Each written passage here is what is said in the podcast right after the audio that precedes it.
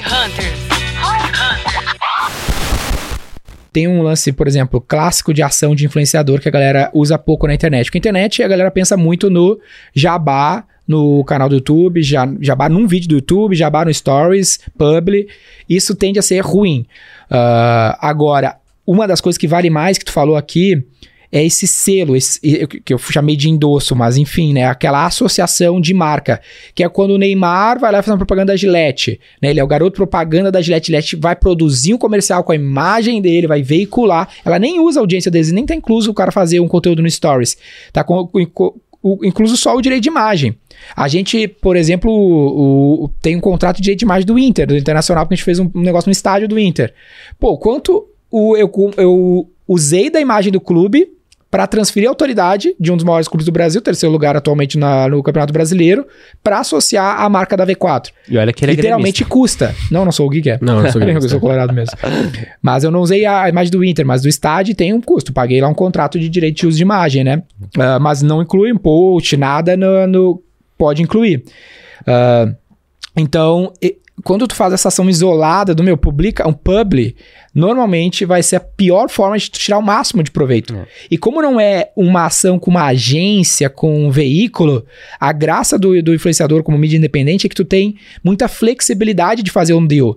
Né? Por exemplo, cheguei lá no João. João é um embaixador da V4, a gente tem um contrato. Só que eu poderia chegar e falar pro João há mais de dois anos, pelo menos, né? Eu acho que agora vai ser dois anos. Então, eu poderia chegar pro João e falar, cara, faz um post aí pra mim, vou te dar 5 mil reais. Qual é a chance de tu dar, Roy?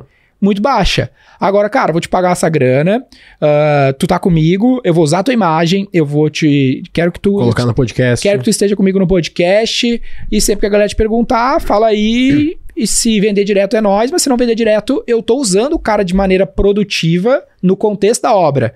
E isso a gente tem, igual esse exemplo com o João, a gente literalmente tem esse, esse deal, a gente tem com outros 15 caras. Outros 15 influencers desse, desse gênero, né? Ah, que servem muito nessa cadeia. Então, às vezes, cara, pô, às vezes o cara ajuda na retenção, como tu deu exemplo, né? Às vezes o cara vai lá e reclama sei lá, pro, pro fulaninho, fula- num contexto, numa roda social aleatória. Aí o cara fala, não, pode falar com a V4 lá, os caras estão comigo e tudo mais, tô com, tô com os caras. É que eu acho que na cabeça do, do empresário médio, assim, o cara que não. Sei lá, o cara tem um faturamento. Tá há muito tempo no game, não fatura tanto, não tá numa, numa vibe tanto de crescimento, e agora tá entrando nesse mundo, é muito difícil vender, eu sinto isso pelo menos né, no dia a dia, é muito difícil vender essa ideia pro cara.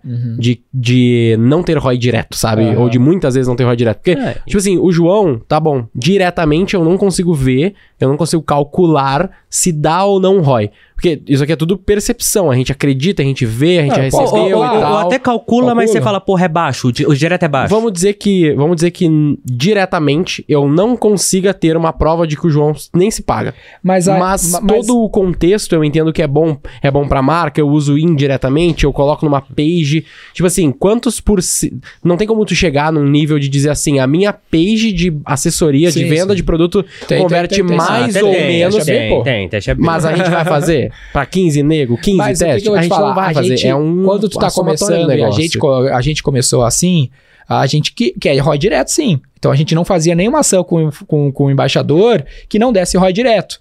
Então, todos que a gente tem, inclusive o João, eles traziam ROI direto, ou oscilava, mês sim, mês não, tem ciclo de conversão e tudo mais.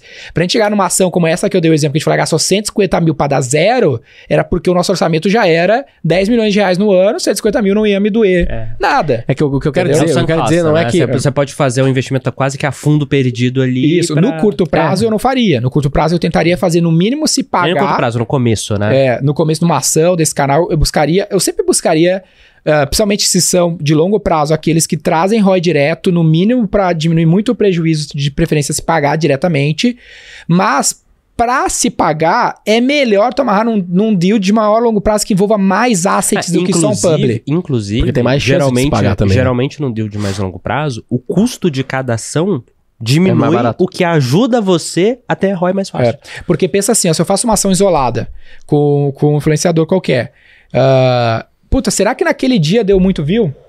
Que é o lance do alcance? Pô, se o cara fizer uma ação comigo e eu publicar na terça, ele se fudeu. Meu story só dá view no, no domingo.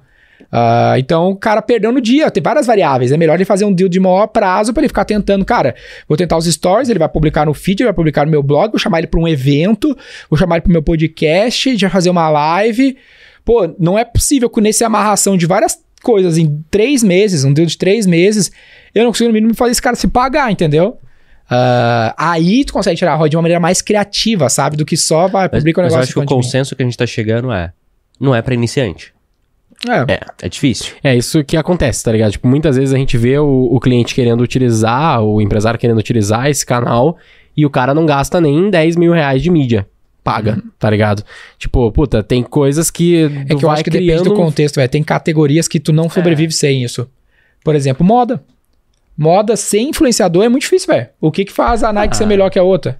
Mínimo. É difícil demais. Não, mínimo não tem. Não eu tem não vejo influenciador. influenciador. Pô, mas será que se tivesse não seria muito melhor? Não, beleza. Mas é, a frase é Mas é diferente. que é diferente. É, tipo Você assim, falou é muito não bom, sobrevive não sobrevive é Não, outra sim, coisa. Mas é, tipo muito assim, extremo. na daí. sua grande maioria. A... Hum. Não tem nenhuma super marca de moda que não tem influenciador simples. É que a gente não necessariamente tá falando aqui de ser super marca, tá ligado? Não, mas é, é isso que eu tô... É, não, aí, aí vamos lá, né? Eu acho que a gente começa a entrar na questão de que, cara, toda regra tem exceção. É. Vamos lá. Grande maioria dos negócios é serviço e varejo. Porque, meu, roupa é commodity, tá ligado? A, a Minimal tentou fazer uma oferta diferente pra conseguir criar a diferenciação, mas ainda é uma camiseta preta.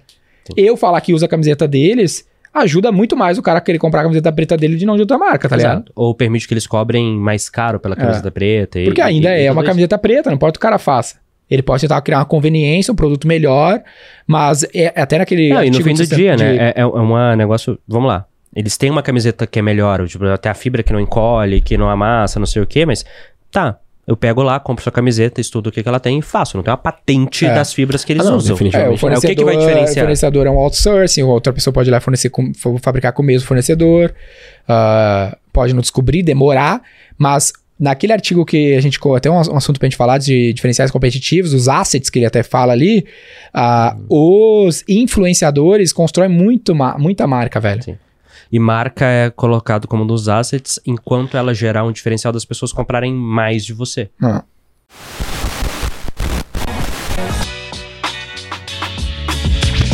C4 Company.